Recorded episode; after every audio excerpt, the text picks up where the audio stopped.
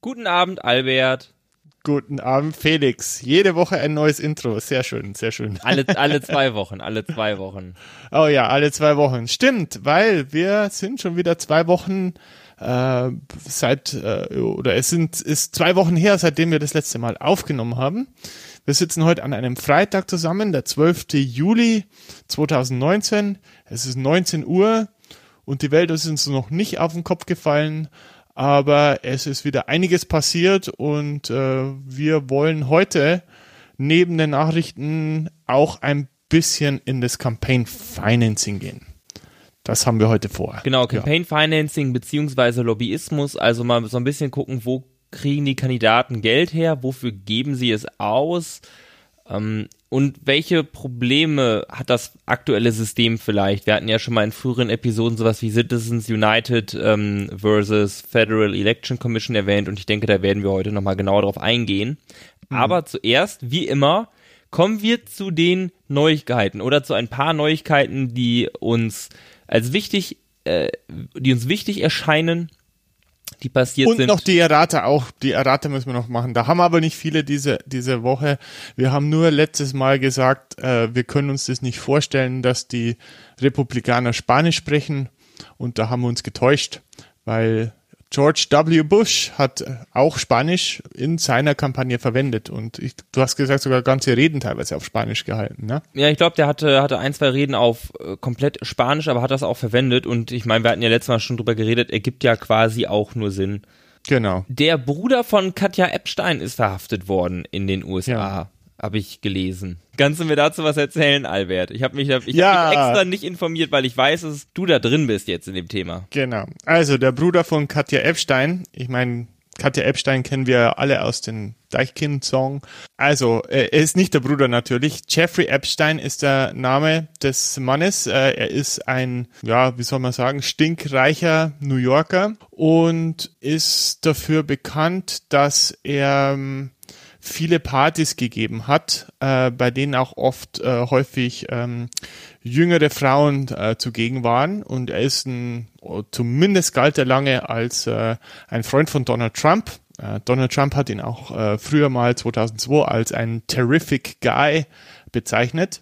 Epstein ist zum zweiten Mal verhaftet worden. Äh, es ist eine Klage gegen ihn wegen im Prinzip äh, sexuellen Missbrauch mhm. und äh, an Minderjährigen. Äh, es sind zwei Frauen, die anonym bleiben wollen, sind praktisch äh, an die Öffentlichkeit gegangen oder sind zur Polizei gegangen. Das Ganze wird jetzt untersucht und Acosta, na, nicht Acosta, aber äh, Mr. Epstein wurde verhaftet und der heiße Kartoffel Award geht direkt an Donald Trump, weil der hat dazu getwittert, I'm not a fan. Epstein war in den Kreisen, also in den, sagen wir mal, geldigen Kreisen in New York relativ äh, bekannt und auch gerne gesehen. Also äh, es gibt auch Verbindungen zu Bill Clinton und William Barr, glaube ich, gibt es auch eine Verbindung dazu. In seinem ersten Fall, also er wurde quasi schon mal verurteilt und zwar war damals der Alexander Acosta, der Bundesstaatsanwalt. Mhm. Das Urteil, das damals gesprochen wurde, 2008, ist, ja, ist relativ weird und relativ mild ausgefallen. Also, ähm, wie soll ich sagen, der Mr. Epstein durfte quasi sechs Tage die Woche aus dem Gefängnis raus. Also es war so ein Freigänger, das war so eine Art Luxusgefängnis. Und es gab eine ganz komische Klausel in diesem, in dieser Verurteilung oder in diesem Deal, den der Acosta gemacht hat, und zwar, dass das Urteil nicht an die Opfer, also diese Vereinbarung nicht an die Opfer kommuniziert worden ist. Und anscheinend laut New York, New York Times ist das eine rechtswidrige widrige Praxis. Ah, okay. Ja, genau. Und schwuppsi, vor drei Stunden ist bekannt geworden, dass äh, Acosta äh, als Arbeitsminister zurückgetreten ist, weil der ist, war bis vor drei Stunden Arbeitsminister in der Regierung. Damit ist das Quartett der gefeuerten, zurückgetretenen oder ja, also zurückgetreten worden, beziehungsweise selber zurückgetretenen im Trump-Kabinett wieder um eine um eins nach oben gegangen. Ich glaube, wir können in den nächsten Wochen noch, oder wahrscheinlich nächsten Wochen und Monaten gespannt darauf sein, was der Herr Epstein alles erzählt, der Polizei und der Öffentlichkeit, ob er ja. ein paar von seinen reichen Freunden da mit reinreitet und ob vielleicht noch irgendwie Fotos oder ähnliches auftauchen. Das könnte ja. potenziell gefährlich werden, nicht nur für Donald Trump, sondern auch für ähm, ehemalige Politiker wie den Bill Clinton. Auch da die Frage ist, ähm, wäre das wirklich ein Problem für Trump? Wäre das, wäre das ein Problem zum jetzigen Zeitpunkt hm. überhaupt? Weil das Einzige, was passieren könnte, was ich mir vorstellen kann, ist nicht mal unbedingt, dass moderate Republikaner zu den Demokraten wechseln und die wählen, sondern eher, dass vielleicht Republikaner nicht zur Wahl gehen, weil die sagen so, ich kann ja. von beiden nichts unterstützen. Ja, richtig, richtig. Kommen wir direkt zur nächsten Story, zur nächsten News Story. Und zwar hat der erste Kandidat ähm, das Handtuch geworfen, Eric Swalwell aus Kalifornien. In der letzten Folge mussten wir noch überlegen, wie wir seinen Namen aussprechen. Vielleicht liegt daran, wer weiß das schon. der sagt, okay, hat keinen Sinn für mich, komme irgendwie nicht so richtig voran in den Umfragen und ich konzentriere mich aufs Haus. Da ist er nämlich in ein paar sehr wichtigen Committees drin und hat in den letzten Jahren äh, einen Aufstieg hingelegt. Aber dafür gibt es jemand Neues, der kandidiert, nämlich Tom Steyer. Und Steyer kandidiert auch für die Demokraten. Der ist der größte Spender für die Demokraten, der größte einzelne Milliardär aber ein progressiver, also kümmert sich um so Dinge wie Klimawandel und ähnliche Sachen und der möchte jetzt auch da mitmischen. Wie der Polen wird und wie auch die Name Recognition ist, wird sich zeigen. Persönlich male ich ihm jetzt keine großen Chancen aus. Ja, hat ja lange gezögert auch. Also er hat eigentlich ursprünglich gesagt, dass er nicht kandidieren würde. Ich weiß jetzt gar nicht mal, was der Grund war. Irgendwie, weil ihm die Kandidaten nicht so, äh, so sehr nach, also dem Trump hinterhergehen und pro Impeachment sind. Ich glaube, so dieses Impeachment ist so sein Treiber, was ich mitbekommen habe. Ich glaube, damit aber vor allem mit so einer Single-Issue-Campaign, vor allen Dingen mit Impeachment, gewinnst du keinen Blumenstrauß. Da muss ein bisschen mehr kommen in der Demokratischen Partei 2019. Ja. Mal sehen, wie lange es macht. Also Geld sollte nicht das Problem, Problem sein. Auch eine mögliche Senatskandidatur, denke ich mal nicht. Ähm, das hätte er ja schon längst machen können. Das bleibt auf jeden Fall spannend. Hoffentlich kandidiert er nicht so als Howard Schulz-Typ als Independent, Independent Drittkandidat, ne? Da hatten wir schon jetzt lang und ausführlich drüber geredet in den anderen Folgen, das könnte ein Problem für die Demokraten werden. Ja. Eine gut. Story haben wir, glaube ich, noch. Ja, und äh, die hast du ausgegraben und ich finde die sehr interessant. Eigentlich ist es keine News Story, sondern ein Reddit-Kommentar und zwar zu Trumps Sprachverhalten. Äh, während seiner Rede vom 4. Juli ein Snippet, das durch die Medien gegangen ist, ist, äh, dass er äh, praktisch äh, George Washington und ähm, Flughäfen in einem Satz erwähnt hat, was natürlich zeitlich historisch keinen Sinn macht. da hören wir jetzt einmal kurz rein. In June of 1775, the Continental Congress created a unified army out of the revolutionary forces encamped around Boston and New York and named after the great George Washington, Commander in Chief. The Continental Army suffered a bitter winter of Valley Forge, found glory across the waters of the Delaware, and seized victory from Cornwallis of Yorktown. Our army manned the airport. It ran the ramparts. It took over the airports. It did everything it had to do. And at Fort McHenry, under the rocket's red glare, it had nothing but victory. And when dawn came, their star spangled banner waved defiant.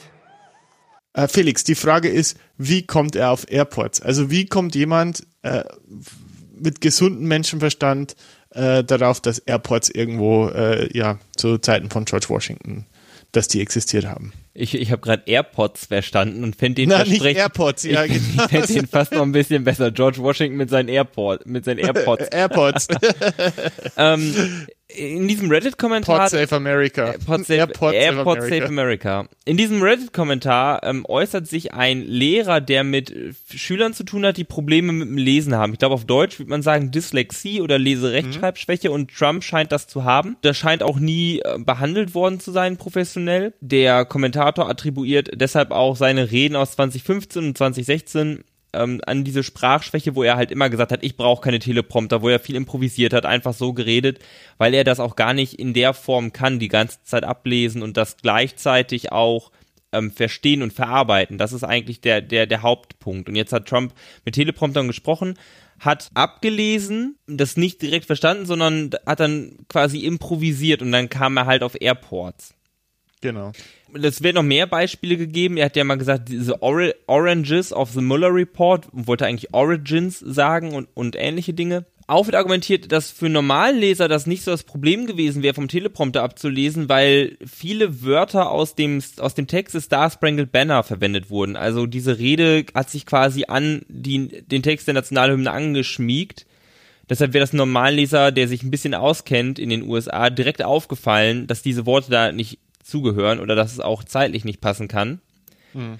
Aber Trump hat sich dann versprochen und wie er ist, er ist ein guter Improvisator, muss er wahrscheinlich immer schon tun, hat dann einfach weitergemacht von da aus mhm. und versucht ja. das zu, ähm, zu überspielen und gesagt, ha, habe ich ja quasi hier extra gemacht. Lest euch den Kommentar nochmal durch. Für mich war das auch wirklich eine Einsicht, weil ich habe mir auch immer schon gedacht, woher das kommt bei ihm. Kann natürlich auch komplett falsch sein, das ist keine Frage aber auf jeden Fall eine interessante Theorie, die aktuell sehr plausibel scheint, meiner Meinung nach. Ja, und es hat auch nichts unbedingt mit seiner Intelligenz zu tun, ähm, weil er ist ein sehr guter Kommunikator. Also er hat sehr große Stärken im direkten mündlichen, sage mal, in der mündlichen Kommunikation. Er weiß, wie man Leute in Rage bringt und er weiß, äh, also er weiß exzellent, äh, das habe ich schon mal erwähnt, aber er weiß exzellent so, so Phrases zu, also so, so, so Ausdrücke zu generieren, die den Leuten in den Köpfen hängen bleiben. Und das kann er sehr, sehr gut. Er hat wahrscheinlich seine Stärke mehr auf der, auf der äh, Sprechenseite als auf der Lesenseite. Ich glaube, das ist auch bei ihm einfach Instinkt. Ich glaube, der ist mhm. einfach so. Er muss da gar nicht lange drüber nachdenken. Mhm. Er scheint das einfach so, also er, er, er schreibt nicht Tweets, wie man schreiben würde, sondern er schreibt quasi das, was er reden würde, auf. Mhm, und ich glaube, deshalb genau. kommt das auch so gut an, vor allen Dingen auf Twitter. Ja. ja. Ja, was haben wir denn noch? Umfragen. Hat sich was getan seit der Debatte? Ist ja jetzt auch schon wieder mehr als zwei Wochen her. Ja, es hat äh, sich einiges getan. Also die ähm, Effekte haben in den Umfragen ein bisschen gebraucht, bis sie ähm, aufgetreten sind oder bis sie sichtbar wurden. Vor allen Dingen in den ähm, in den Average Polls, die wir uns immer angucken. Wir sind nämlich auf der Seite Real Clear Politics. Da gibt es von verschiedenen Umfrageinstituten einen Durchschnitt der Werte. Und vor allen Dingen da hat das ein bisschen gebraucht, bis es auftauchte. Aber Biden beispielsweise immer noch ganz vorne auf Nummer eins, aber irgendwie um bis um fünf bis sechs Prozentpunkte abgestürzt. Mhm. Dann ist Kamala Harris unfassbar stark angestiegen von 6,8 Prozent, 7 Prozent, wo sie vorher lag, jetzt auf 15 Prozent. Wow. War zwischendurch ja. ähm, die zweite. Jetzt ähm, ist sie mit Warren und Sanders quasi gleich auf. Also die neuesten Werte sind 15.2 für Warren, 15.2 für Sanders und 15 für Harris. Schwankt so ein bisschen, also die drei teilen sich quasi den zweiten Platz. Und alle anderen sind natürlich dann gesunken. Also Budicic ist ein bisschen gesunken, jetzt aber nicht sonderlich stark. Also der war auch bei 7,8 bis 8, der ist jetzt bei 5. Ähm, Uruk und Booker bei 2. Andrew Yang ist ein bisschen gestiegen und Castro auch, aber gerade nichts Nennwertes. Wir werden hoffentlich jetzt nochmal sehen, ähm, in den nächsten Wochen, wie sich das ausdifferenziert, weil ich glaube auch so ein Budicic oder so ein Uruk, die werden uns jetzt noch ein bisschen begleiten, auch in, den, in, die, in den Primaries und es wird halt spannend zu sehen, wenn ähm, Booker oder ähnliche noch ausscheiden sollten, wie sich dann die Stimmen von denen neu verteilen. Man kann sagen, Sanders auch abgestürzt, ich habe gerade nur erwähnt, 15 Prozent. Ich meine, ursprünglich kurz bevor Biden eingestiegen ist, war der bei 23, jetzt ist er bei 15 und die Warren hat auch sehr stark gewonnen, konnte sich also in den Debatten scheinbar auch gut behaupten. Ja, also äh, reflektiert eigentlich ganz gut unser, unsere Fazits wieder, wenn wir so, wenn wir in die letzte Folge reinsprechen, so die Leute, die wir für stark gefunden haben, sind auch jetzt stärker in den Umfragen. Die Leute, denen wir Schwächen attestiert haben, äh, haben dementsprechend nachgelassen. Also und ich glaube ja, also äh, wir haben ja da gesagt, auch zum Beispiel äh, bei Joe Biden, der hat ja total, äh, hat ja quasi ein Blackout ja. mit äh, dem Angriff von Kamala Harris, äh, die ihn da angegangen ist wegen also, I don't think you're a racist. Äh, also ich halte dich sie nicht für einen Rassisten, Herr Biden, aber was sie damals gemacht haben, ist eben ähm, fragwürdig. Auch, dass Sanders eigentlich keine neuen Akzente setzen konnte und einfach, dass die anderen Kandidaten äh, einfach ähm, Teile aus seiner Agenda übernommen haben und einfach jünger und dynamischer wirken als Bernie Sanders, ohne ihm jetzt zu nahe zu treten zu wollen. Ja. In drei Tagen ist das zweite Quartal von 2019 durch. Mhm. Zumindest bei der FEC, der Federal Election Commission, und jedes Quartal müssen die Kandidaten ähm, ein Statement abgeben, wie viel sie eingenommen haben, woher, müssen sagen, welche Spender sie hatten. Normalerweise ist es so, dass ähm, Kampagnen oder Kandidaten, die die Erwartungen übertroffen haben, das schon vorher von sich aus ähm, sagen. Also Pete Buttigieg hat gesagt, Leute, ich habe 25 Millionen eingenommen im letzten Quartal, Biden 21,5, Warren 20 Millionen, Sanders 18, Kamala mhm. Harris 12.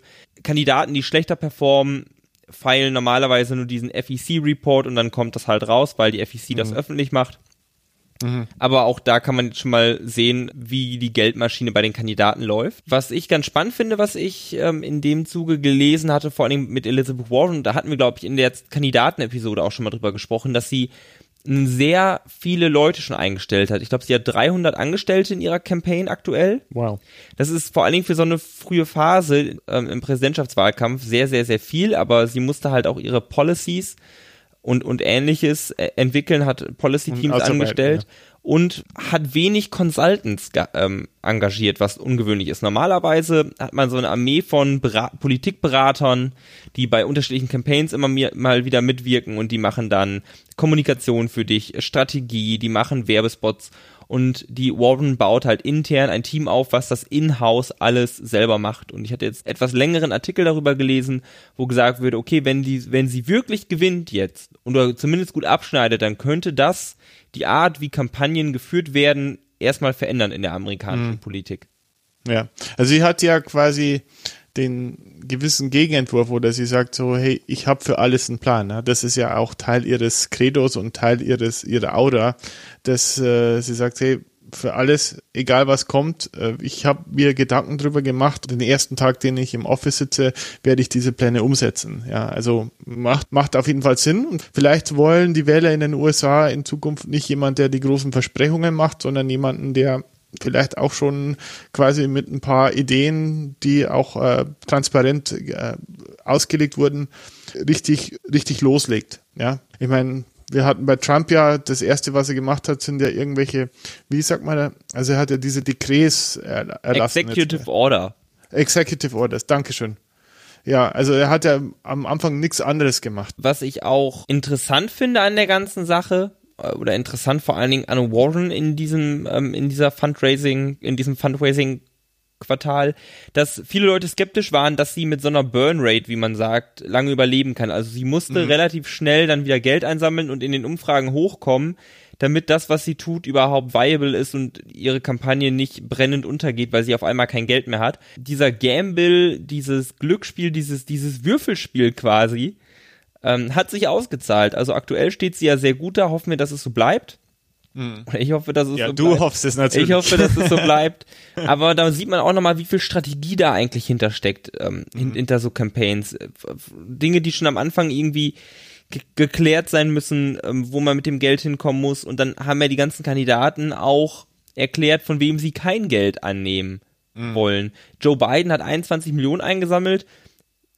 Finde ich plausibel oder was ist plausibel? Also hatte ich jetzt mit gerechnet, dass er viel Geld einsammelt als der Frontrunner, aber Pete Buttigieg 25 Millionen, nochmal 4 Millionen mehr als Biden hm.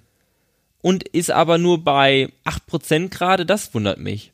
Hm. Und äh, da muss ich mir nochmal genau angucken, wo das Geld herkommt, aber in der nächsten hm. Folge sind die Reports draußen, dann können wir dann nochmal ein größeres ja. Update geben, wo wir auch eigentlich quasi schon beim Thema dieser Folge sind. Ja, wir stecken eigentlich schon mittendrin, weil wir wollten heute ein bisschen über Campaigning äh, reden und wie wie wie das funktioniert, wie äh, wie die Kandidaten Geld einnehmen, welche Regeln es gibt. Ähm, ja, ist nicht ist nicht unterkomplex, würde ich sagen. Ist auch wieder ein Thema, wo, wo man viel dazu sprechen kann, aber wir versuchen es dieses Mal einfach zu halten und vielleicht ein paar Schlüsselpunkte herauszugreifen. Aber wenn wir über Campaign Finance reden, sollten wir vielleicht erstmal klären, wie teuer ist eigentlich eine ähm, Kampagne für die Präsidentschaft? Ja. Barack Obama uh. und Mitt Romney, die haben 2012 gegeneinander kandidiert, haben jeweils eine Milliarde US-Dollar ausgegeben für ihre Kampagne wow. und von Gruppen außer, also Gruppen, die nicht die Kandidaten sind und mit denen affiliiert, von denen kamen nochmal vier Milliarden Dollar. Mhm von den sogenannten Super Packs. Sind das die Super Packs? Unter oder? anderem von den Super Packs, genau. Das war ja mhm. kurz nach Citizens United, der Entscheidung 2010, die Super Packs ermöglicht hat. 2016 war es ein bisschen günstiger. Hillary Clinton hat ungefähr 1,6 Milliarden ausgegeben, Trump so 800 Millionen, aber wir können schon mal sehen, um Präsident zu werden, braucht man eine große Kriegskasse. Und zwar eine richtig, richtig große. Das sind wir aus Deutschland gar nicht gewohnt, muss man auch mal sagen, Ja. weil einfach die Parteienfinanzierung hier auch anders funktioniert. Aber ich habe mich natürlich auch gefragt, warum ist es in den USA so teuer, Präsident zu werden? Und die Antwort ist erstmal ganz simpel. Die müssen 300 Millionen Menschen erreichen. Ja. Sind, ist einfach ein deutlich größeres Land. Ja, und ich weiß auch nicht, äh, also das hat sicher wieder mit dem Mediensystem zu tun, aber ich denke, wenn du dir eine Werbung, eine Wahlwerbung in einem beliebigen Fernsehsender kaufst, also Zeit, Sendezeit kaufst, dann kostet es Geld. Und äh, ich denke, ich denke zumindest in äh, Deutschland ist es so, äh, dass die zur Verfügung gestellt werden muss. Also ich habe ja, ich habe ja in meiner Partei mitgearbeitet. Aha. Deshalb kann ich das sehr gut beantworten, weil ich mir, ich bin vollkommen darüber im Bilde, wie Parteienfinanzierung hier funktioniert. Oder zum Großteil. Ähm, Und erstmal, um deine Vermutung zu bestätigen, Obama hat ähm, 2008 56 Prozent seiner, ähm, seines Geldes für Werbung in Medien ausgegeben. Also mehrere hundert Millionen. In Deutschland ist es ja so, die Parteien bekommen, eine, werden an der Parteienfinanzierung beteiligt. Das legt sich darüber fest, wie viele Prozente die Parteien in Umfragen bekommen haben. Es gibt einen Topf, der ist fest, sagen wir mal, boah, 10 Millionen Euro Parteienfinanzierung pro Jahr. Und wenn de deine Partei 50 Prozent bekommt bei der Bundestagswahl beispielsweise, dann erhältst du davon die Hälfte. Aber du erhältst das Geld nur, wenn du Einnahmen in der gleichen Höhe hast. Also man muss sich das so vorstellen, nehmen wir mal eine kleinere Zahl, sagen wir mal 1000 Euro Parteienfinanzierung stehen dir zu. Wenn du Einnahmen von 100 Euro hast, dann erhältst du nur 100 Euro Parteienfinanzierung. Du musst also deine Eigeneinnahmen erstmal genauso hoch kriegen wie die Parteienfinanzierung, damit du die in vollem Umfang in Anspruch nehmen kannst.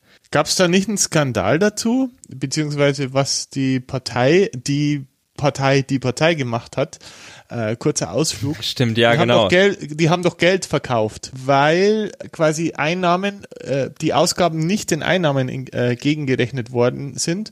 Und äh, die AfD hat das gemacht und hat Gold verkauft, sogar mit etwas Verlust. Aber dadurch haben sie quasi durch den Umsatz, den sie gemacht haben, haben sie, äh, oder die Einnahmen, die sie gemacht haben, haben sie praktisch von der Partei, besser von der Parteienfinanzierung profitieren können. Genau, es ging nur um es ging nur um die Einnahmen und nicht um die Ausgaben. Also selbst wenn du quasi miese gemacht hast übers Jahr gesehen, es ging nur um das Geld, was du reingeholt hast.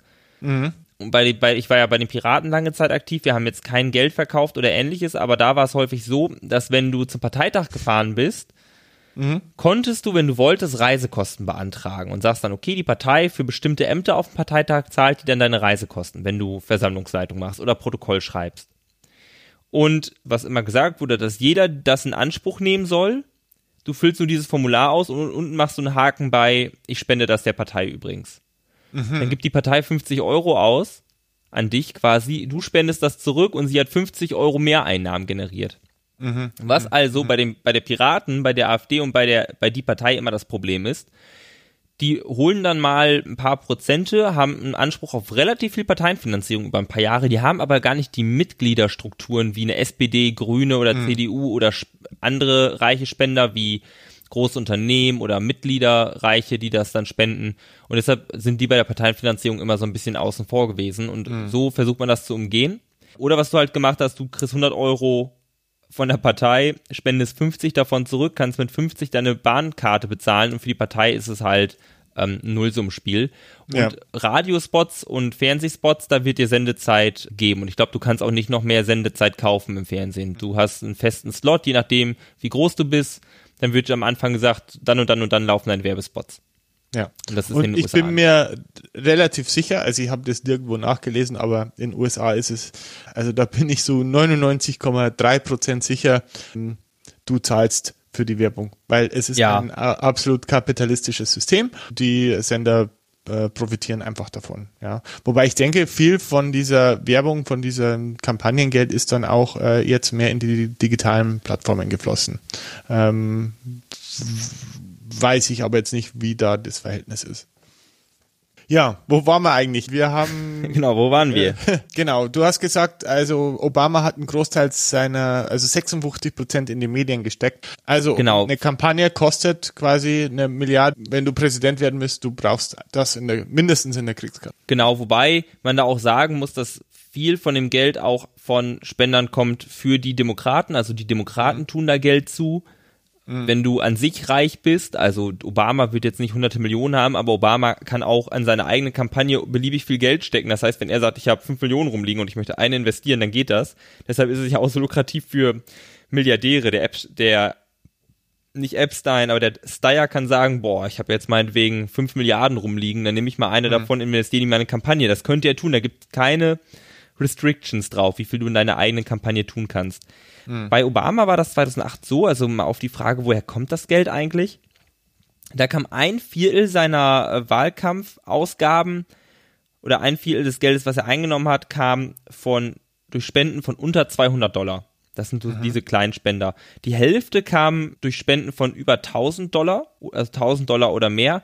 Und der Rest ist jetzt noch nicht so richtig klar, woher der kommt. Also wie gesagt, von Obama selber, von der Partei. Damals gab es ja noch keine Super Packs, aber normale, ähm, normale Packs. Neben halt normalen Spendern, also wie du und ich oder jeder, der in den USA lebt, gibt es halt auch verschiedene juristische Entitäten, die spenden können das ist jetzt zum Beispiel so, es gibt Regeln darauf, wie viel man einem Kandidaten geben kann. Ich glaube, eine, eine Privatperson kann bis zu 2700 Dollar spenden. Ich glaube 2800. Also 2800 sogar, pro Kandidat, ja. das ist nämlich an die Inflation angepasst per Gesetz, also in der Primary und dann das gleiche nochmal in der General Election später. Mhm. PACs können, glaube ich, 5000 Euro, 5000 Dollar an Kandidaten geben. Also Political Action Committees steht äh, PAC. PAC genau, genau, PAC. Political Action Committee, ge große Gewerkschaften oder so haben dann, haben dann PACs gegründet, wo dann viele Leute hinspenden können und die können dann aber auch nur unter bestimmten Auflagen an Kandidaten geben. Und dann gibt es ja seit Citizens United ähm, die Super PACs, die Super mhm. Political Action Committees. Offiziell heißen die anders. Was im Endeffekt da passiert ist, haben wir, sind wir auch schon öfter darauf eingegangen, jetzt nochmal kurz. Supreme Court hat gesagt, Geld ausgeben ist das gleiche wie Meinung sagen. Meinung sagen, Rede ausüben, Meinungsfreiheit ausüben. Und weil Freedom of Speech gilt, laut dem ersten Zusatzartikel der amerikanischen Verfassung kann man nicht beschränken, wie viel Geld solche Gruppen ausgeben. Das kam daher, es gab eine Organisation, die hieß Citizens United und die hat, ein, die hat einen Film rausgebracht über Hillary Clinton. Die haben sich mit keinem Kandidaten abgesprochen oder so, die haben einfach gesagt, wir sind eine Gruppe und wir nehmen Geld in die Hand, produzieren Film und stellen mhm. den ins Internet beziehungsweise lassen ihn im Fernsehen laufen. Dann wurden die von der FEC äh, dran gekriegt wegen dem McCain Feinstein, ne McCain Feingold Act aus 2002, ein Bipartisan Campaign Reform Act. Ja. Wo halt viele Regeln verschärft wurden, weil die, die reichen Menschen und Politiker waren beide müde ähm, aufgrund der ganzen Geldsache. Das wurde aber dann zu großen Teilen zurückgenommen. Ja, also das gerade die Republikaner sind dafür. Mitch McConnell ist auch jemand, der äh, da immer die Finger mit im Sp äh, Spiel hat, dessen Namen liest man öfter. Aber also man muss sich das jetzt mal so vorstellen. Also offiziell ist ein sogenannter Super PAC ist quasi ein unabhängiger, äh, ein unabhängiges Komitee, das einen Kandidaten unterstützt. Und wenn du eine Message von einem Superpack irgendwo in den Medien siehst oder in, in, im Fernsehen siehst, normalerweise hast du ja immer so, dass, dass der Kandidat sagt so, uh, I'm bla bla bla and I approve this message. Ne? Hat, hatten wir auch schon in unserer ersten Folge. Ein, in einem Superpack hast du das nicht. Also rein offiziell sind diese Superpacks quasi finanziell äh, und personell total unabhängig. Das heißt, die es besteht oder offiziell besteht keine Absprache zwischen dem Kandidaten und dem Superpack. Wenn du dich erinnerst, äh, wenn wir an die an den Müller Report und die Russia Collusion denken, äh, kommen da ein, äh, einige Parallelen äh, hervor. Aber de facto ist es so, dass äh, quasi ehemalige Wahlkampfmanager oder Leute, die äh, den Kandidaten nahestehen, oft diese Superpacks leiten. Ja, und offiziell sprechen die sich nicht ab. Inoffiziell würde ich sagen, ist es wahrscheinlich nicht so. Diese Superbacks sind halt wieder so turbokapitalistisch. Die haben im Prinzip unbegrenzte Ausgabemöglichkeiten. Da gibt es eigentlich keinerlei Limitierung. Ich finde das nämlich auch spannend, wo man die Grenze zieht. Also Ich bin mhm. bei meiner Recherche auch auf etwas gestoßen, das ist auch unfassbar verrückt. Pass auf, das ist so verrückt, ich muss mal eben den Namen hier nachgucken in meinen Notizen. Mhm. Und zwar gibt es, wie, wie gesagt, gibt es verschiedene juristische Entitäten, die Geld an Kandidaten geben dürfen. Und da liegen halt unterschiedliche Beschränkungen drauf. Also Packs dürfen nur X Geld geben, beziehungsweise du darfst nur so und so viel Geld zu einer Pack geben. Super Packs dürfen so viel sie wollen ausgeben, aber nicht sich mit dem Kandidaten absprechen. Und dann gibt es noch so 501c4s mhm. und 527s, also 527 und 501, also 501 C4. Das sind Organisationen, die sind danach benannt, wo sie im, ähm, Steuer, im Steuergesetz stehen. Mhm. 501 sind ähm, gemeinnützige Organisationen und 527, also 527, sind Organisationen, die Single-Issue Advocacy betreiben. Also es gibt eine Sache, um die die sich kümmern, zum Beispiel meinetwegen Rauchverbot. Rauchverbot, so. genau. Du gründest jetzt eine 527 für Rauchverbot. Mhm. Single Issue, du hast, möchtest nur eine Sache ändern und du darfst so viel Geld ausgeben für Kandidaten, wie du möchtest. Oder für mhm. politische mhm. Werbung. Und genau. es, es, gab eine in 2004, die mhm. nannte sich Swiftboat Veterans for Truth. Die wurde nachher umbenannt Swift, ähm, Swiftboat Veterans and Prison of, Prisoners of War for Truth. Okay. Und deren Single Issue war, dass der damalige Präsidentschaftskandidat Demokraten 2004, wer war das? Da klingelt was, das war John Kerry. Das war John Kerry, dass die gesagt haben, der hat gelogen, was seine Vietnamzeit angeht. Ach du Scheiße. Und ja, genau. Das mhm. war die einzige, das war das Single Issue von denen und die haben halt Geld eingesammelt, um gegen ihn Stimmung zu machen. Auf nicht ganz ehrlichen Grundlagen. Also die Leute, die mit Kerry gedient haben, haben wohl gesagt, ja, wir, seine Version der Geschichte stimmt, eure stimmt nicht da kam das halt auch auf, die Frage, also wie können wir das regulieren? Das ist ein Single Issue, aber natürlich ist es nicht von, von Politik zu trennen, von der Kampagne und von John Kerry. Das war jetzt vielleicht nochmal ein spezieller Drall da drin, aber das ist generell so das Problem bei diesem, bei der Regulierung von Campaign Finances. Ja. Und diese Gruppe, das fand ich auch so schön, die, die haben das Wort Swift Boating ähm, quasi geprägt. To describe an unfair or untrue political attack. Okay. Ähm, also, also wenn ich jetzt äh, sagen würde, der Felix war ständig in Mar-a-Lago und hat da bei den Dinners äh, bei Donald Trump beigewohnt, dann würde ich dich Swiftboaten, sozusagen. Ja, genau. Un mhm. ungefähr so, dann würdest du mich Swiftboaten. Und ich meine, du musst erst, deine Organisation muss erstmal so, deine Organisation muss erstmal so scheiße sein, dass du schaffst, einen Terminus neu zu prägen. Ja. Das sind alles so Sachen, die machen diese Regulierung halt auch so schwer. Und das finde ich ganz spannend, weil natürlich kannst du, wenn du Geld hast und du möchtest jetzt eine Fernsehwerbung kaufen, das in den seltensten Fällen von der Präsidentschaftswahl, die gerade läuft, trennen, wenn du Politik machst. Du kannst ja, auch natürlich. versuchen, sagen, einfach nur Stimmung gegen Immigranten zu machen beispielsweise oder Stimmung gegen Klimawandel. Und wenn du damit erfolgreich bist und zumindest einen kleinen Teil der Bevölkerung davon überzeugst, dass das beides ähm, schlimm ist, dann hast du natürlich auch Einfluss auf die Präsidentschaftswahl, weil ein Kandidat steht halt für eine, äh, eine Position. Findet Klimawandel existiert oder existiert nicht. Mhm, ja. Deshalb super, super schwer also wenn man noch weiter schaut, es ist, es ist äh, ein super komplexes Thema. Also wenn man schaut, wer denn alles äh, Geld eintreiben kann. Ja, also wir haben die Kandidaten, das haben wir jetzt schon ein bisschen besprochen. Die, die Kandidaten haben diese Möglichkeit, äh, eben Spenden einzutreiben. Wie du gesagt hast, wenn du jetzt äh, Präsidentschaftskandidat äh, wirst, dann kannst, wirst du auch von der Partei natürlich unterstützt. Die haben auch äh, Möglichkeiten, auf Gelder zurückzugreifen und dich dabei zu unterstützen. Dann haben wir die traditionellen PACs, ja, diese Political Action Committees.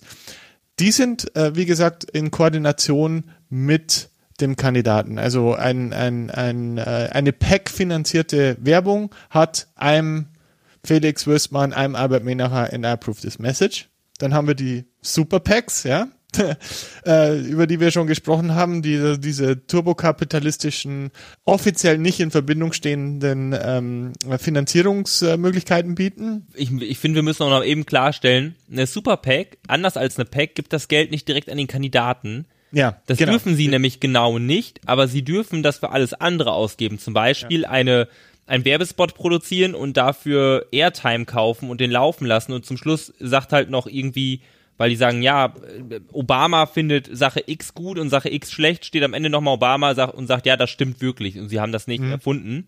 Oder können halt für andere Sachen campaign, aber die dürfen das halt nicht direkt Kampagnen geben, können aber alles andere davon kaufen. Deshalb sagte ich auch gerade, dass Mitt Romney und Barack Obama jeweils eine Milliarde ausgegeben haben mhm. aber andere Gruppen 4 Milliarden, weil die halt ja. Werbespots oder Werbung ähm, gekauft haben für diese Kandidaten oder ähnliches. Ja. Die Präsidentschaftskandidaten unterstützen auch ihre Partei. Wir haben ja gerade mhm. gehört, dass die Parteien ihnen Geld geben, häufig. Es gibt diese Fundraiser.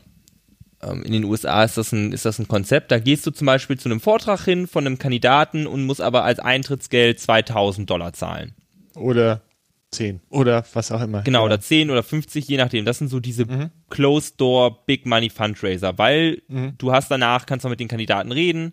Das machen die halt, das machen Kandidaten auch gerne mal für ihre Partei, weil das Geld kommt halt im Endeffekt wieder an sie zurück. Mhm. Und viele, also viele von den Kandidaten haben aber dem abgeschworen.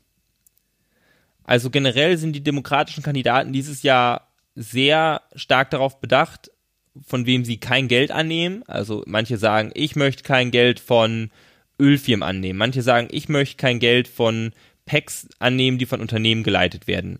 Ja. Von Bundeslobbyisten, von Super PACs. Also es gibt verschiedene Pledges und die, die Top-Tier-Kandidaten haben auch quasi alle gesagt, dass sie kein Geld annehmen ähm, von Ölfirmen, Corporate Packs, Super Packs, Bundeslobbyisten und einige haben auch gesagt, dass sie halt nicht diese Closed-Door High-Dollar-Fundraiser machen, sondern die wollen wirklich nur durch die Partei und durch viele kleine Spender das Geld einnehmen. Ja, das würde ich natürlich auch sagen als Kandidat, dass ich kein Geld von Super PACs annehmen würde, weil natürlich offiziell ich das gar nicht annehmen darf. Offiziell ja. ist das Geld. Also, also, also, so in der öffentlichen Wahrnehmung so, naja, ich Superpacks. Nein, nein, aber du, du kannst ja im Prinzip, also offiziell kannst du ja gar nichts tun, wenn ein Superpack dich unterstützt ja, offiziell kannst du nichts tun, aber du wirst natürlich niemanden haben, der das dann, äh, der das dann macht. Die geben ihr Geld halt lieber für andere Sachen dann aus, schätze ich. Mm. Und ich glaube, da kann man dann aber auch sehen, woher, also warum manche Kandidaten mehr Geld haben als andere. Also Bernie Sanders hat es geschafft, wirklich so eine Small Donor äh, Fundraising Maschine auf, aufzufahren. Mm. Manche Kandidaten sind da besser als andere. Auch Donald Trump hat das geschafft. Das ist mm. keine Frage. Aber auch da gibt's Probleme. Und ich war auch der Überzeugung jetzt die letzten Wochen und Monate, dass das eigentlich das ist, was man machen sollte, halt wirklich nur Geld von Kleinspendern nehmen. Auf mhm. der einen Seite natürlich, um zu zeigen, so, ich meine es wirklich ernst. Es haben schon viele Kandidaten gesagt, dass sie gern Geld aus der Politik holen würden oder versuchen würden, den Einfluss von Geld zu unterbinden, haben ja. aber trotzdem immer mitgemacht. Mhm. Also Republikaner wie Demokraten immer schon, haben aber immer mitgemacht, weil das war so, ja, der andere macht das, dann muss der es ja auch machen. Und jetzt geht's aber darum, wir wollen Amerika so stark transformieren, also sagen ja Sanders, Warren, auch eine Kamala Harris, dass sie sagen, okay, wir müssen hier mit gutem Beispiel vorangehen und wir müssen zeigen, wir nehmen kein Geld von den Leuten an, die wir eigentlich bekämpfen. Mhm. Um, um glaubhaft zu sein. Und bisher funktioniert das auch ganz gut. Ja, also es, es ist so ein zweischneidiges Schwert, ja, weil wenn du, äh, sage ich jetzt mal, in einem Staat bist, wo die Autoindustrie stark ist, ein Großteil deiner Arbeitsplätze ähm, äh, ausmacht, dann ist es irgendwie schwierig, kein Geld von denen zu nehmen oder oder äh, oder die total zu ignorieren. Ja, also du musst ja auch quasi das Wohl deiner Arbeiter mit im, im Hinterkopf haben. Ja, und wenn du eine, sagen wir mal, eine investitionsfeindliche Stimmung schaffst in deinem Bundesstaat und sich jemand wie Ford überlegt, jetzt woanders hinzugehen, dann äh, könnte das kontraproduktiv äh, sein, auch für deine Wiederwahl im Prinzip. Ne? Also es ist äh, nicht so einfach. Es, ist, es gibt da wieder, wie, wie oft, kein Schwarz und Weiß. Ne? Oder wie siehst du das? Also ich glaube, das, was du gerade beschrieben hast, ist bei so Präsidentschaftswahlen und Kampagnen weniger das Problem mhm. weil du das einfach übers ganze Land hinweg so stark kompensieren kannst und du dann gar nicht so sehr in die Tiefe versuchen zu gehst. Ne? Mhm. Also, was ich an diesen kleinen Spenden interessant finde, das ist ja auch immer eine Frage von, mit wem verbringst du deine Zeit? Also mhm. eine Kritik daran an diesen High-Dollar-Fundraisers ist, dass du sehr viel deiner Zeit mit sehr Reichen verbringst. Und ob du es dann willst ja. oder nicht, hörst du halt nur die von den Problemen der Reichen und ähm, bemisst denen dann vielleicht, auch wenn du es gar nicht willst, mehr Bedeutung zu. Mhm. Anders ist halt, wenn du wirklich ganz viele kleine Leute hast, mit kleinen Spenden, dann bist du, verbringst du mehr Zeit mit denen und hörst dir mehr deren Probleme an. Aber es spenden auch nur die Leute, wenn du überlegst, du willst jetzt einem Kandidaten spenden, wenn du schon so involviert bist in Politik, also von ich interessiere mich für Politik zu, ich gehe auch wirklich wählen zu, ich wähle die Person zu, ich gebe der Geld, damit die gewinnen kann von meinem Geld, mhm. ist ja nochmal ein großer, große Spanne an Engagement. Spektrum, man, ja. Auf, ja. Großes Spektrum an Engagement, wird man auf Englisch sagen. Und die Menschen, die typischerweise dann Geld geben, sind nicht der normale, moderate Demokrat, sondern vielleicht jemand, der linker ist.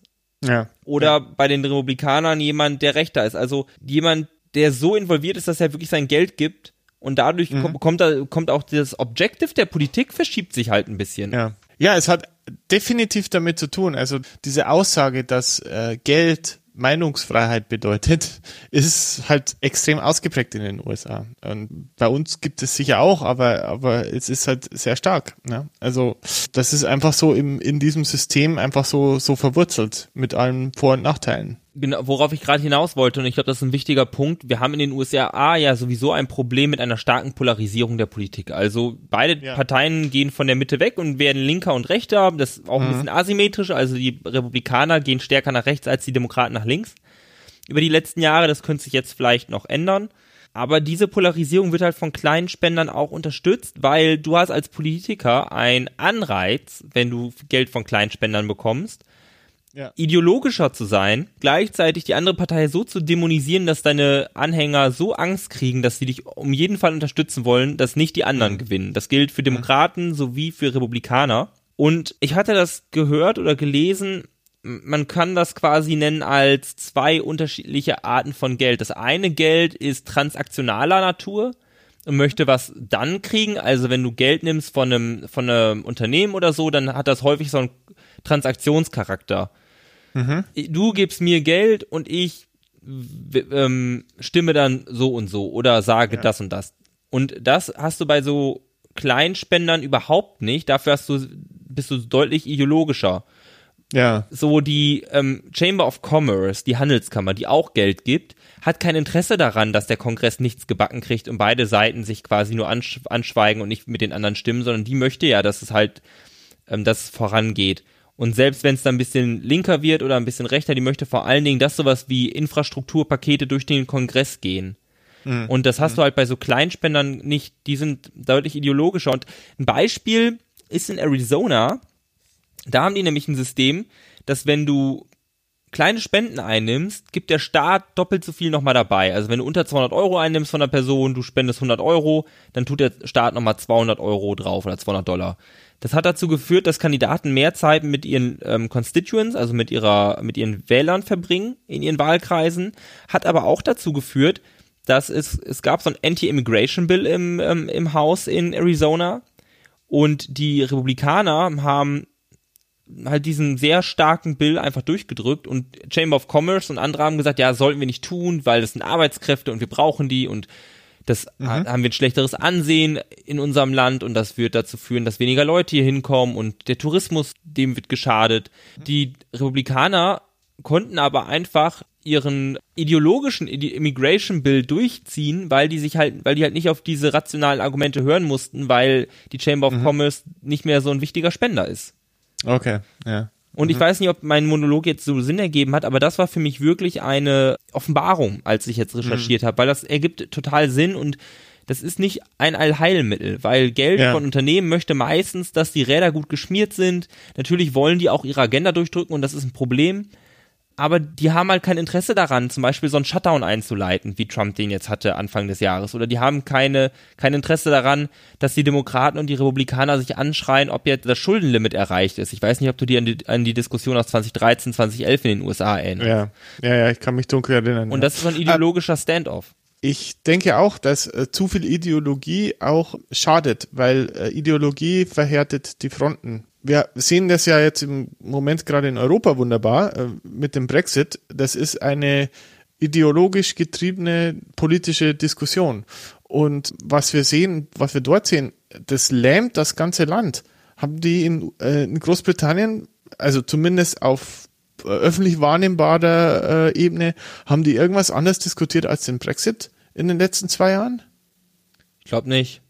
Ja, also zu viel Ideologie ist auch nicht gut, ja. Also äh, ich kann schon verstehen, vielleicht ist das so ein bisschen der Konservative in mir, dass man nicht alles sofort auf einmal äh, umwerfen kann sondern dass äh, bestehende Strukturen, gewachsene Strukturen auch ihr Gutes haben und wenn, wenn man praktisch zu radikal vorgeht, dann zerstört man oft mehr, als man gut machen möchte. Weißt du, was ich meine? Also, ja, na, ja na, na, natürlich. Das, das ist auch so. Also auch Obamacare ist halt so ein interessantes Beispiel, weil was Obamacare ja. im Endeffekt war, das war ja quasi sogar eine republikanische Idee ursprünglich. Das waren mhm. Reformen, die Mitt Romney in Massachusetts, als der da Governor war, gemacht hat. Ich meine, Massachusetts ist auch so ein halbblauer Staat, aber ja. mit, mit, Romney war Republikaner und das war halt eben nicht vom Staat aus ähm, geregelt, sondern vom Markt und der Staat hat ein bisschen eingegriffen. Und mhm. da, als dann Obamacare verabschiedet wurde, Krankenhäuser und waren alle dafür, aber die Republikaner haben null Stimmen mit null Stimmen dafür gestimmt. Mhm. Also haben alle dagegen gestimmt. Und warum? Selbst wenn die die Idee gut gefunden hätten, hätte Obama. Ja, das wurde, es wurde so aufgebauscht, ne, weil, der, weil man praktisch so Obama scheitern lassen wollte mit dem Obamacare, weil das das große Versprechen war. Das geht ja mit allem. Also Obama wäre dann rumgetourt 2012, hat gesagt, guck mal, ich habe bipartisan Healthcare Reform gemacht, das muss mir erstmal einer nachmachen und wäre wiedergewählt worden, ohne Probleme. Mitch McConnell mhm. sagte, mein Ziel ist es, Obama darf nur eine Amtszeit haben und mhm. die aktuelle Stru die aktuelle Polarisierung in der amerikanischen Politik, die halt durch so kleine Spender noch unterstützt werden kann, mhm. ist, dass es weniger darum geht, Sachen durchzubekommen, sondern es geht darum, zu kämpfen und deinen Wählern zu zeigen, dass du gekämpft mhm. hast. Und es geht nicht mhm. darum, zusammen was fertig zu kriegen, sondern einfach nur dann in vier Jahren gewählt zu werden und dann deine Agenda durchzudrücken. Ja. ja. Und das ist halt, das ist halt ein großes Problem und das könnte man so ein bisschen steuern über Campaign Finance Reform, also wie man mhm. das System aufbaut ich, ich wollte da auch nochmal zurückgehen, also warum eine Campaign Finance Reform auch meines Erachtens notwendig ist. Ähm, wir haben ja jetzt gerade bei der letzten Wahl gab es ja öfter diesen Vorwurf dieser Finanzierung von außen und da wird auch jetzt heftig diskutiert und was getan. Äh, du hattest schon erwähnt, diese 501s, also diese 501s sind diese gemeinnützigen Organisationen. Mhm. Da gehören, also da gibt's auch verschiedene Untergruppen, da gibt's Unions, da gibt Handelsorganisationen, da gehört aber auch sowas wie Planned Parenthood und die NRA, also die National Rifle Association dazu. Diese 501s, die haben keine Verpflichtung, ihre Spender öffentlich zu machen. Okay.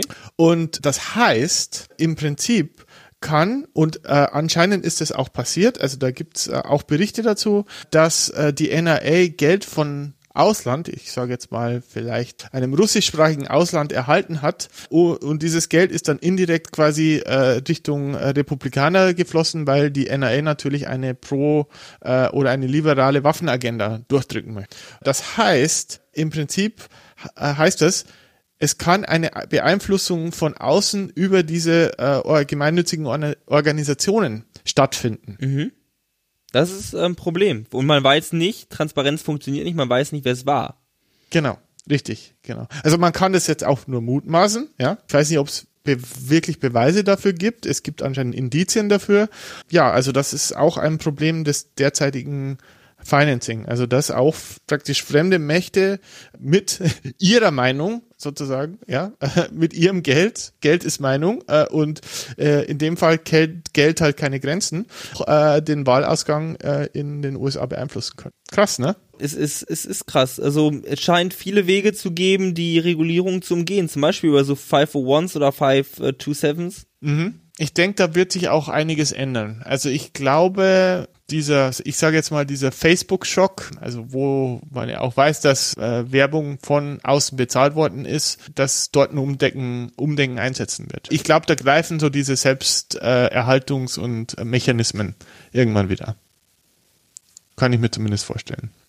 Hoffe ich auch. Also 2016 gab es ja eine Kampagne von dem Lawrence Lessig. Ich weiß nicht, ob du den mhm. kennst. Mhm, sagt mir nichts. Der ist Harvard-Professor und mhm. hat lange Jahre an, ähm, an Campaign, also an Urheberrecht gearbeitet. Da, da, mhm. Daher kannte ich den ursprünglich und hat auch jetzt viel über Campaign Finance geschrieben und Korruption in den USA und weniger Bribery, also Bestechung, sondern korrupte Systeme. Wenn ein System nicht das tut, wofür es designt wurde ursprünglich, dann mhm. definiert er das als korrupt. 2016 hat er kandidiert und hat gesagt, ich werde Präsident, das Einzige, was ich mache, ich fix diese Demokratie, indem ich die ähm, Regeln ändere, indem ich Superpacks abschaffe. Er hat eine Superpack und das Ziel der Superpacks ist Superpacks abschaffen.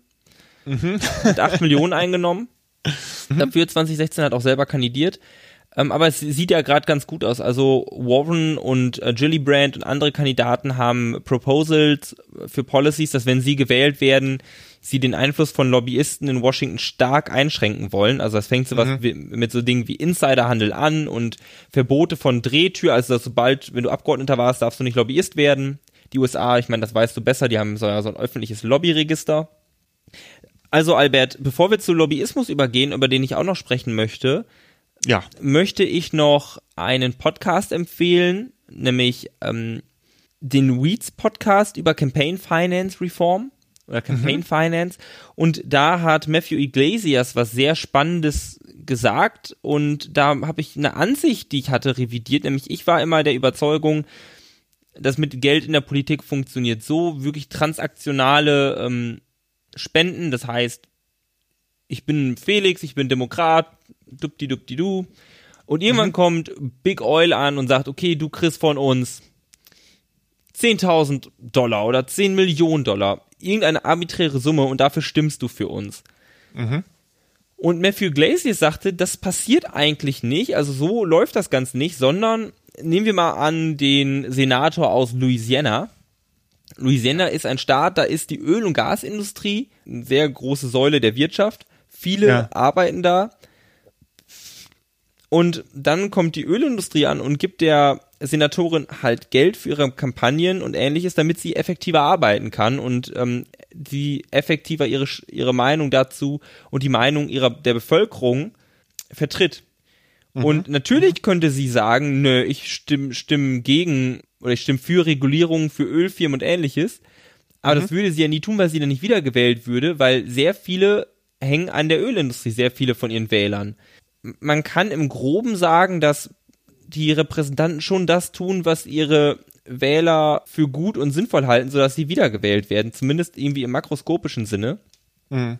Und Matthew Glaze sagte auch, und da kam ich dann ins Spiel quasi, dass wenn Leute sich das aber dann angucken und sagen, ja, natürlich stimmt sie für, für die Ölfirmen, sie wird ja auch von dem bezahlt, wenn man das so quasi reverse engineert. Und das ja, habe ich immer ja. getan. Aber eigentlich ist die Kausalkette da eine ganz andere. Und mhm. das war wirklich auch eine Einsicht, wo ich jetzt ähm, mal eine Ansicht, die ich hatte, ändern musste, beziehungsweise ähm, ich glaube, ich habe das jetzt nochmal besser verstanden und wollte das deshalb auch hier teilen. Ich denke, das ist wichtig und ich glaube, wir müssen oft diesen Perspektivenwechsel auch vornehmen. Also wenn jemand sagt, äh, das ist schlecht oder schlimm, weil aus den und den Gründen. Ähm, ich denke, es ist wichtig, dass man quasi auch versucht, die Kette umzudrehen, wie du sagst, oder äh, sich äh, ein Thema aus einer anderen Perspektive anzuschauen, wenn man sich in eine Person hineinversetzt zum Beispiel. Weil eben äh, wir hören ja oft auch nur Sachen von Leuten, die selber eine politische Agenda verfolgen. Und die erzählen natürlich äh, eine Geschichte aus einem bestimmten Blickwinkel. Mhm. Ähm, wenn man sich sozusagen, wenn man den Blickwinkel ändert, kann man vielleicht eine Sache auch besser verstehen. Vielleicht nicht unbedingt für gut heißen, aber vorher gesagt, die Welt ist nicht schwarz und weiß. Es ist immer, es ist, ist eine Graustufen ja, es gibt immer eine Stufe dazwischen oder mehrere Stufen dazwischen. Man muss diese Kausalkette schon, schon verstehen auch, denke ich. Das ist ein, ein Problem, das man oft heutzutage in den sozialen Medien sieht, dass äh, quasi Sachverhalte so äh, runtergebrochen werden, äh, auf so kleine Stückchen runtergebrochen wird, dass der Kontext fehlt. Und dann liest du was und du denkst im ersten Moment, natürlich, das ist doch blöd oder wow, äh, das ist doch gut, vielleicht im positiven Sinne. Aber wenn du dann den ganzen Kontext siehst oder mehr verstehst, dann okay, das war jetzt wirklich nur ein, ein, eine kleine Ausleuchtung eines Problems und das hat nur auf einen Teil des Problems hingewiesen, aber das Thema an sich ist, ist größer und da spielen mehrere Faktoren zusammen. Ja, also ich denke, wir haben eh schon viel erwähnt und wir sind schon wieder tief in der Folge und, und äh, haben äh, in verschiedene Bereiche geguckt, aber äh, ich denke schon, weil Lobbyismus ist mh, hm, sehr stark ausgeprägt äh, in in den USA. Also ich denke stärker als in, in Deutschland. Was interessant ist, also in USA sind die Lobbyisten registriert. Äh, das sind ungefähr, ungefähr 12.000 in Washington. Und äh, meistens sind es äh, Leute in irgendwelchen Anwaltsfirmen. Das sind so 300 Anwaltsfirmen, die die Lobbying betreiben. Lobbyismus ist quasi, ja, ist eigentlich im Prinzip ein reines äh, Beziehungsspiel. Das heißt, äh, Lobbyisten sind gut darin, Kontakt zu Kongressmännern und Senatoren aufzubauen. Äh, und du kannst Lobbyisten anheuern, dass sie ein Thema für dich, ein Thema, das dir am Herzen liegt. Also du zahlst die Lobbyisten dafür, dass sie ihren Zugang zu den Politikern äh, in deinem Sinne verwenden. Zum Beispiel, wir haben jetzt das Anliegen, wir möchten, dass es weniger Steuern auf Podcasts gibt.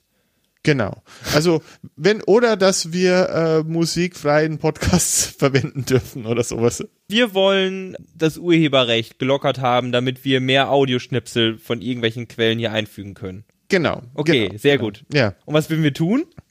Ja, also äh, wenn wir wenn wir Geld haben, dann könnten wir jetzt zu einem Anwaltsbüro gehen und sagen, hey, ähm, äh, lobby doch mal unseren, unseren Case, ja. Ähm, oder wir finden eine gemeinnützige Organisation, die, äh, also ein äh, Lobbyismus ist auch äh, in manchen Fällen äh, non-commercial oder pro bono. Also Mhm. gerade so für, für Menschenrechtsthemen oder so äh, sind die Lobbyisten machen das teilweise ehrenamtlich.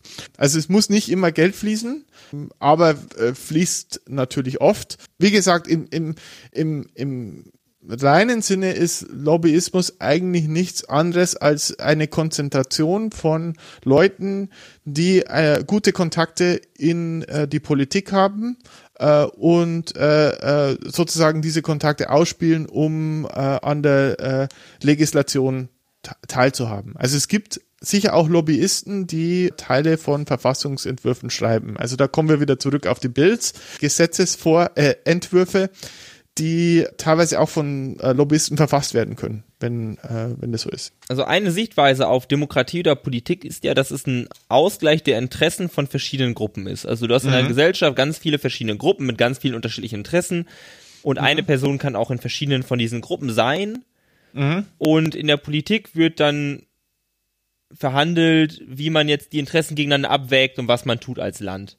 Ja, ja, Und die Lobbyisten vertreten die Interessensgruppen von Firmen zum Beispiel vertreten. Also ich meine, du hast dann, Facebook hat einen eigenen Lobbyisten, aber es wird dann auch eine Gruppe von Unternehmen geben, die sich zusammenschließen und Lobbyisten bezahlen, alle Telekommunikationsunternehmen zum Beispiel oder alle Wirtschaftsunternehmen. Es gibt der Bund der Industrie, dann wird der Bund in Deutschland, da wird der Bund der Industrie seine eigenen Lobbyisten haben, und da hat nicht jedes Unternehmen seinen eigenen. Das sind wirklich Interessensgruppen, aber mit viel Geld, die sich dadurch halt Gehör verschaffen können. Und Genau. eine Kritik an der ganzen Sache ist ja, Genau das gleiche bei der Campaign Finance Reform. Wenn du, du hast Geld und kannst dir deshalb mehr Einfluss verschaffen oder du kannst länger mit den Kandidaten reden und mit den Politikern und du hast mehr Zeit, schöne Grafiken zu erstellen, dahin zu gehen, sagen, unsere Sichtweise ist so und Leute, die dagegen sind, haben halt möglicherweise nicht diese Zeit. Dann können so Gesetze auf den Weg kommen, die Unternehmen noch mehr Geld bringen. Zum Beispiel die Tax Reform der Republikaner genau. wo halt Tax-Cuts kamen für Großunternehmen. Da haben sie noch mehr Geld und können noch mehr für Lobbyismus ausgeben. Das kann halt so ein selbstverstärkter, verstärkender Kreislauf sein. Ja, ja, der dann irgendwann mal in einer äh, Superresonanz endet und dann dann fällt die Brücke zusammen. Das kann natürlich passieren. Und ja, deshalb ist es ja auch schon gut, dass die Lobbyregister haben. Soweit sind wir in Deutschland ja leider noch nicht. Ja, ja. Wobei ähm, ich habe äh, auch jetzt ohne Quellenangabe, aber ich habe das irgendwo mal gelesen, dass also äh, gerade die Silicon Valley Firmen wie Facebook und Google, die das Lobbying in den USA gewohnt sind und äh, dann äh, äh, äh, von deutschen Politikern et etwas mit Befremden äh, angesehen werden, weil quasi da der Zugang in den USA einfach einfacher ist und äh, in Deutschland ist man dann doch ein bisschen reservierter und die verstehen das gar nicht, wieso die äh, äh, teilweise abgelehnt werden. Ja, weil äh, es halt in den USA gang und gäbe ist und in Deutschland ist es so, hm, warte, also das ist mir jetzt ein bisschen zu intim oder ändert sich sicher auch, äh, aber ähm, da sind dann doch kulturelle Differenzen, äh, würde ich mal sagen. Was ich noch sagen wollte, äh, es gibt einen ganz interessanten Fall. Jetzt habe ich den Namen vergessen, aber den, den finde ich gleich noch. Und zwar kann es äh, Lobbyismus, also wenn du ein ausgefuchster Lobbyist bist, kannst du das System auch spielen. Und äh, es gab diese äh, Themen, dass Lobbyisten zu den Firmen gegangen sind und sagen, hey, da besteht eine Gefahr, das könnte dieser Gesetzesentwurf könnte passieren oder dieser äh, bezahl mich doch dafür, dass äh, dass ich in deinem Sinne arbeiten.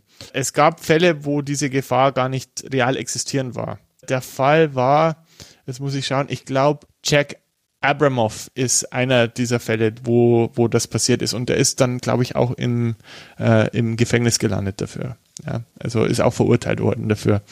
Ja, äh, ein anderes Thema des Lobbyismus ist äh, auch so wieder sozusagen dieser Rich White Boys Club.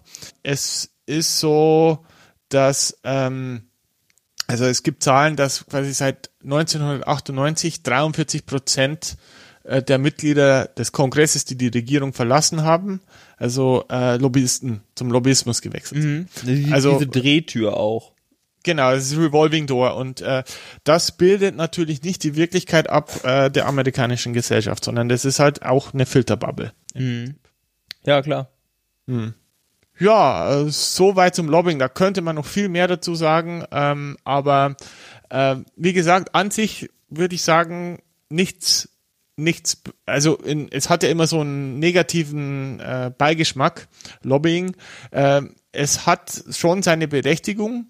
Es muss halt reguliert und transparent sein. Also oft ist es einfach die fehlende Transparenz, die solche äh, Systeme äh, auch, ähm, sagen wir, verdächtig machen oder oder oder einen zweifeln lassen. Ja, wenn ein Superpack oder wenn eine äh, eine Organisation transparent darlegen muss, von wem sie Spenden erhält, dann äh, ist es ganz klar, dass keine ausländischen Spenden angenommen worden sind. Und wenn ausländische Spenden angenommen worden sind, ja, dann soll dann sollte diese Organisation äh, äh die entsprechenden Leute, die dafür verantwortlich sind, nicht mehr in der Organisation halten. Mhm. Ganz einfach, ja. Also oft sind sind die Lösungen dann doch einfach. Also ich denke, ich bin denke immer, dass Transparenz eigentlich gerade in solchen Organisationen ähm, wichtig ist und und ähm, vielleicht, dass da gerade wenn irgendwas geheimnistuerisch ist, äh, sollte man eigentlich immer vorsichtig sein. Das Wort zum Sonntag. Haben wir damit alles abschließend erörtert oder gibt's noch was zu sagen?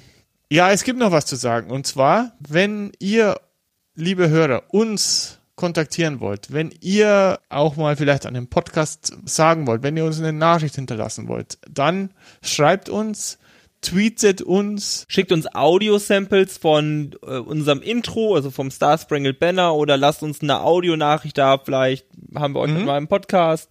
Also, ihr findet uns unter 2x20.de, unsere Webseite, auf äh, Twitter äh, bei at 2020 ausgeschrieben. E-Mail könnt ihr uns schreiben unter hallo at 2x20.de. Dann hören wir uns äh, zur nächsten Folge in wahrscheinlich zwei Wochen wieder.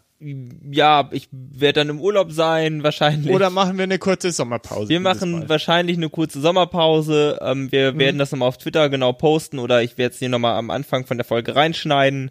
Mhm. Da müssen wir uns noch drüber absprechen. Ansonsten wünsche ich allen Hörern eine schöne Woche, schönes Wochenende, je nachdem, wann ihr das hört. Und dir natürlich auch, Albert. Ja, dir auch, Felix. Und äh, ich freue mich auf unsere nächste Debatte. Wir waren heute ein bisschen, denke ich mal, over the place. Es hat mir wieder Spaß gemacht und ich habe haben wir wieder was gelernt. Das ist doch gut. das stimmt. Over the place passt. Wir hoffen, ihr habt trotzdem Spaß gehabt. Mhm. Roll the Outro. Ja.